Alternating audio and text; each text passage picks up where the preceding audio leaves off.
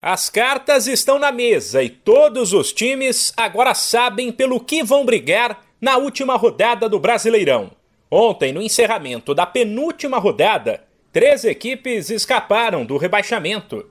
O São Paulo, que fez 3 a 1 no Juventude, o Santos, que bateu o Flamengo por 1 a 0, e o Atlético Paranaense, que empatou sem gols com o Palmeiras, não tem mais chances de queda.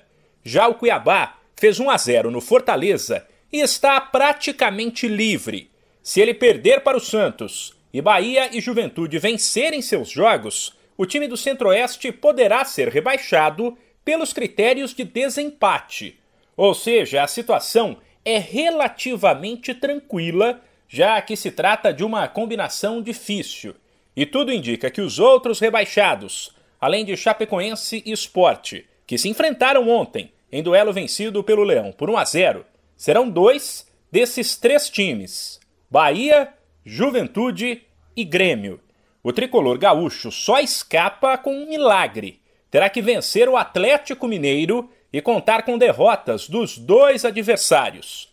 Já o Bahia, que visita o Fortaleza, e o Juventude, que recebe o Corinthians, precisam vencer. Ambos somam 43 pontos, mas o time baiano está fora do Z4 enquanto os gaúchos estão dentro.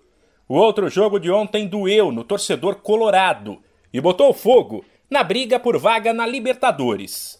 Se tivesse vencido o Atlético Goianiense em casa, o Inter entraria no G8, mas ele perdeu de virada por 2 a 1 e ainda foi ultrapassado pelo Dragão.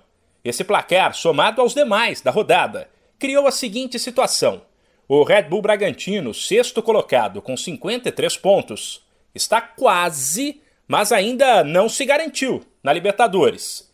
E ele, Fluminense, América, Atlético Goianiense, Ceará, Santos, Inter e o São Paulo, com 48 pontos, ainda brigam por três vagas. Enquanto os cinco primeiros, Atlético Mineiro, Flamengo, Palmeiras, Corinthians e Fortaleza, estão garantidos. A última rodada do Brasileirão será na quinta-feira. De São Paulo, Humberto Ferretti.